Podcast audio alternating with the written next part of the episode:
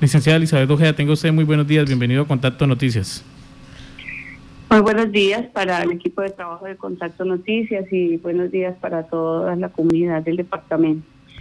Em, pues aquí dispuesta a responder eh, las inquietudes sobre el tema de PAE, eh, sobre el tema de los recursos SOME y bueno, todo lo que tenga que ver con la alternancia. Este ha sido pues como una, una directriz que tenemos desde el Ministerio de Educación Nacional, hacer todos los esfuerzos para colocar los recursos que las instituciones educativas requieren, de manera que podamos prestar el servicio en la modalidad de alternancia escolar. Sí, señora. Pues arranquemos entonces con el tema PAE. ¿Cómo está el departamento con el gran número de instituciones educativas que tiene que, que administrar?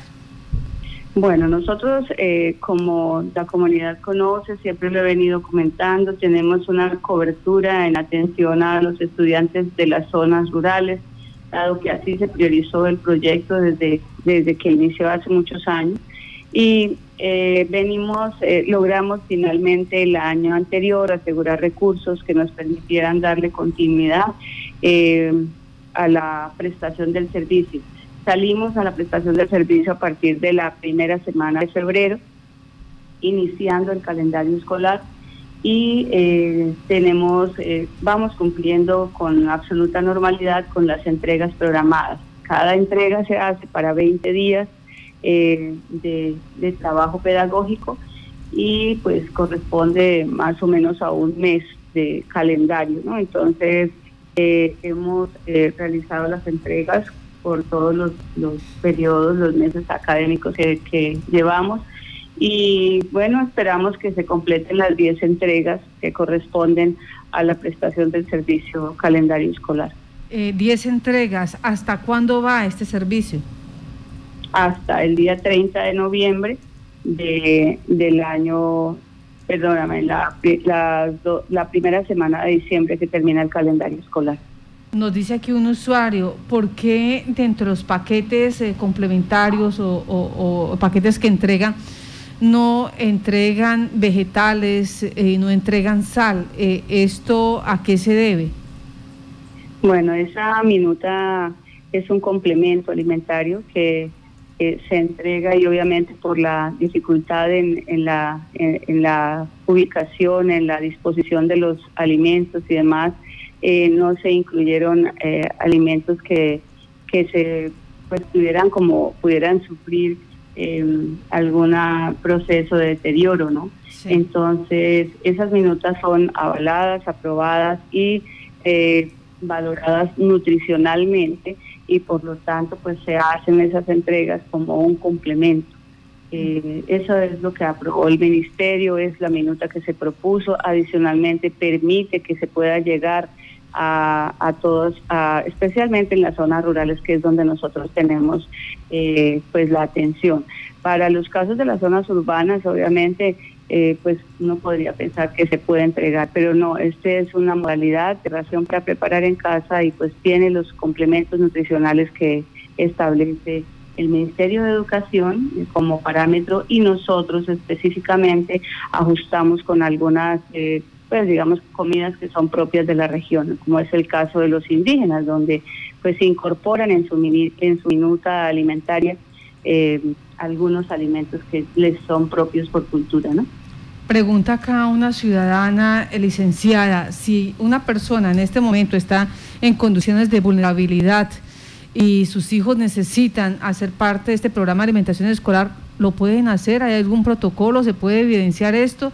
¿Cómo, ante quién? ¿Cómo es la, el mecanismo? el, el departamento viene prestando el servicio de PAE a todos los niños que están matriculados en los establecimientos educativos rurales. Y en los casos de cinco municipios, Sácama, La Salina, Chávez, Arrecetor y Sabana Larga, eh, inició pues la prestación del servicio para el preescolar en la zona urbana. Esto por considerarlos en una condición especial de vulnerabilidad, pero la atención del departamento está orientada a, a los niños que están matriculados en las instituciones educativas en las zonas rurales. Ya. Bueno, pasemos a otro tema que también es sensible y tiene que ver con los recursos del FOMI. Esto eh, para la situación de, de, elementos de aseo, protocolos de bioseguridad. ¿El departamento ya recibió esos recursos? ¿Qué ha pasado con ellos?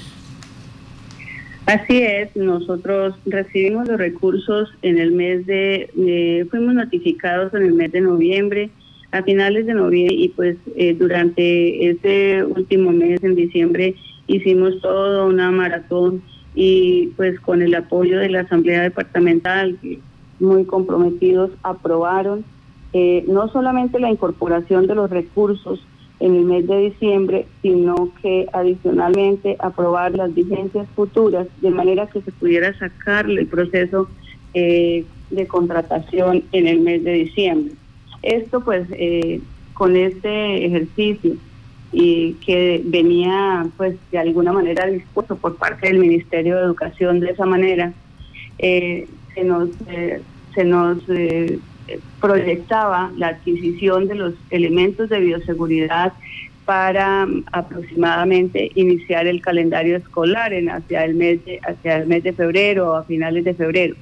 El tema es que en ese proceso licitatorio, en ese, en ese ejercicio de incorporación, eh, pues se tiene que tener en cuenta que se debe liquidar presupuestos. Inicialmente las, la incorporación y demás de los recursos se hace para el año 2020, se disponen y se saca la licitación, se publica, pues la licitación inicia el proceso.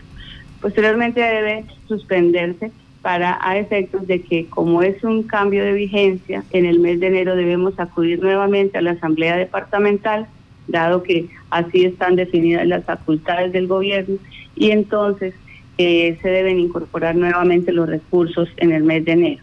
Ese proceso, pues obviamente ah, va aplazando un poco el avance de la licitación, pero finalmente se retoma, se retoma en el mes de enero y se inicia pues el proceso licitatorio. Nosotros tuvimos una dificultad y es que finalmente la licitación se declara desierta hacia finales de febrero y pues tenemos que esperar para que se cumplan los términos de ley para poder volver a publicar la licitación y en este momento se encuentra en proceso. Entonces eso ha, ha demorado un poco, sin embargo nosotros continuamos trabajando eh, habilitando condiciones en las, algunos eh, establecimientos, los que han querido y los que han puesto eh, donde se ha recibido el apoyo de las alcaldías, como el caso de Villanueva, de Cámara, de Trinidad, eh, hemos logrado pues colocar recursos eh, disponer espacios y demás para poder iniciar el trabajo pedagógico en alternancia como lo establece o como lo ha venido orientando el Ministerio de Educación. Eh, ¿Cuántos recursos le dejó el Fondo de Mitigación de Emergencias al Departamento de Casanare? Están en este momento en proceso de contratación alrededor de 2.800 millones de pesos. Eh, que irían con recursos, dotación de elementos de bioseguridad para todas las instituciones del, departamento con todas sus sedes. Nosotros tenemos 501 sedes habilitadas actualmente. O sea, eh, esto no lo va a hacer el rector directamente, esto lo va a hacer un operador. Esto es, este es un ejercicio contractual, eh, el tamaño de la, de la, del, del eh, el monto del contrato eh, exige una, un proceso licitatorio y es lo que se viene aquí. Entonces estamos en ese proceso. Bueno, 2.800 millones de pesos. ¿En qué estado está eh, el proceso que se declaró desierto? En este momento está en, en, bueno, yo esta parte no la manejo, esto es de la oficina jurídica, eh, pero pues estamos en, proceso contractual. Yo esta parte no sé, los tiempos no los no, no los puedo, no, no tengo conocimiento. Dependiendo de, de, eh, de cómo esté ese proceso, pues podemos decir que nuevamente ustedes pueden eh, eh, entrar a licitar. Sí, claro, o sea, es lo que nosotros tenemos que hacer y es lo que la oficina jurídica viene haciendo, ¿no? tenemos, debíamos esperar a que surtieran los tiempos y demás y y pues lo que establece la norma. Y bueno volver a, insistir con la licitación. Ahora que se ha establecido pues una nueva un nuevo esquema de contratación, seguramente será más rápido, no sé, bueno, estas son cosas que solamente pueden consultarse con la oficina jurídica. Pregunto porque no sé si eh, está condicionado que apenas haya eh, estos elementos eh, de bioseguridad, se puede entrar al proceso de alternancia o de manera paralela o se puede entrar ya al proceso de alternancia y posteriormente entregar los elementos de seguridad. No, yo quiero aclarar una cosa y es que desde el año anterior el Ministerio de Educación apropió recursos. Eh, desde el año anterior y, se hicieron las entregas de los recursos, de los primeros recursos que apropió el Ministerio y se entregaron eh, lavamanos, tapetes, termómetros y, algunos eh, insumos. Nosotros hemos venido entregando también para efectos de la aplicación de protocolos de bioseguridad por la vía de la administración del recurso humano. Se entregaron también elementos de bioseguridad, tapabocas, eh, pues elementos, insumos como jabón y geles y demás. Las instituciones educativas también tenían autorización del ministerio para eh, eventualmente adquirir elementos de bioseguridad que garantizaran el funcionamiento eh, adecuado o por lo menos en condiciones de bioseguridad para los eh, funcionarios, docentes, eh, directivos, docentes especialmente porque pues estábamos en trabajo pedagógico en casa y el personal que tenían en las instituciones. Es decir, que hay muchas instituciones que ya tienen condiciones y que en este momento vienen adelantando el proceso de ajuste a los protocolos de bioseguridad para la aprobación a través de los consejos municipales de gestión del riesgo. Y que una vez que esos consejos municipales en cada municipio eh, aprueben los protocolos, podríamos aplicar alternancia donde las condiciones de las instituciones educativas lo permitan. Por ejemplo, las instituciones que están allá en el área rural eh, en primer lugar, que no tienen, el, donde el municipio no tiene una, unos indicadores que evidencien un alto riesgo. Eh, en esos municipios podrían eventualmente aplicar y el municipio o la autoridad sanitaria ha eh, realizado y avalado el protocolo de bioseguridad para esa institución en esa sede. Entonces, instituciones rurales eventualmente pueden ir entrando en alternancia. Eh, es importante y creo que lo ha recalcado el Ministerio siempre, eh, que vamos haciendo un, un regreso progresivo, gradual y seguro. Y eso es lo que nosotros hemos venido haciendo, invitándolos y creo que tenemos en estos en esta semana siguiente vamos a ingresar algunos. Eh, tenemos ya también conceptos de los consejos municipales de gestión del riesgo, de algunos eh, de otras instituciones. Y bueno eh, vamos a ir eh, aplicando alternancia de manera gradual. Cuando lleguen los los recursos o cuando finalmente se entreguen pues vamos a tener la provisión para el resto del año bueno en este momento cuántos colegios están entonces ya en el servicio de alternancia en este momento tenemos instituciones que son grandes que han podido organizar su su esquema de alternancia, su servicio en alternancia.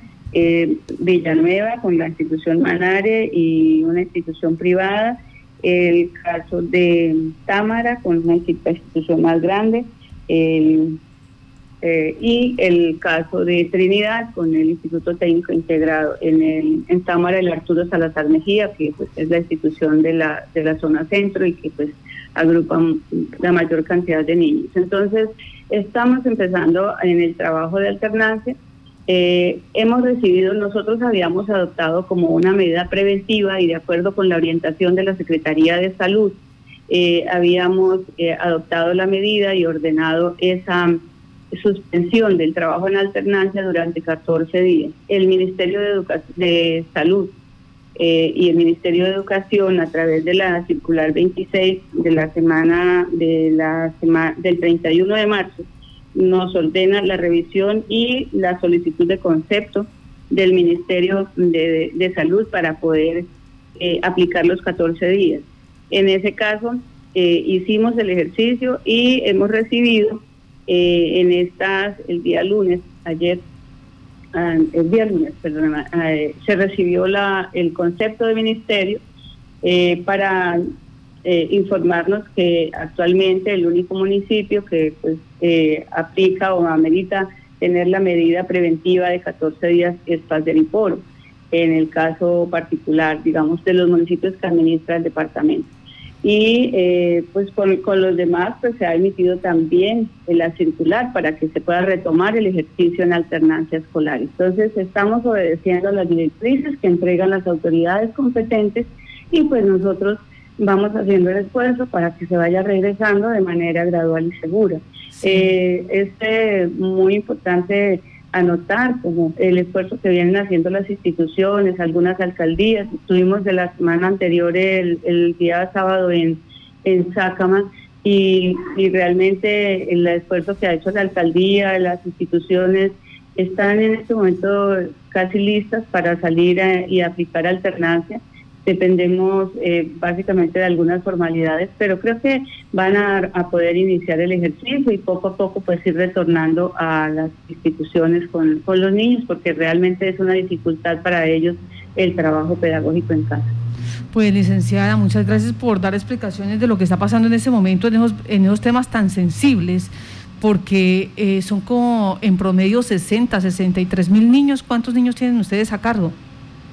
53 mil niños. Entonces, eh, son, es muy importante, son todos los estudiantes de la del sistema oficial, ¿no? Porque en realidad son 56 mil con todos, pero 56 mil, sí, perdóname, con privados y la educación de adultos, pero eh, finalmente la población más afectada realmente son los niños que están en las zonas rurales, pues eh, en algunos casos se dificulta la comunicación y pues si, fallamos muchas veces, eh, si, si es difícil asumir la parte pedagógica y el desempeño de un estudiante eh, y de un maestro eh, en las condiciones normales, pues imagínense ahora con una situación de pandemia donde no nos podemos comunicar, donde a veces no entra la señal, donde hay zonas que ni siquiera tienen luz, es muy complicado. Entonces, creo que eh, esa es, ese es el derecho que se ha venido reclamando desde diferentes eh, sectores y por supuesto el Ministerio de Educación y el Ministerio de Salud eh, pues han revisado la situación y, y, pues de ahí las directrices que nos dan. Igual es nuestro trabajo seguir, continuar revisando y siempre pensando en la, en la comunidad, en la medida en que nosotros analicemos y tengamos la tranquilidad de que podemos volver, lo haremos eh, de acuerdo con el comportamiento de la pandemia. Sí. Bueno, licenciada, ¿cuántos niños en el área rural, eh, más o menos? Alrededor de 22 mil niños. 22 mil niños, 22 mil niños que están a la expectativa eh, pues de este año lectivo. Gracias a ustedes, mi amable.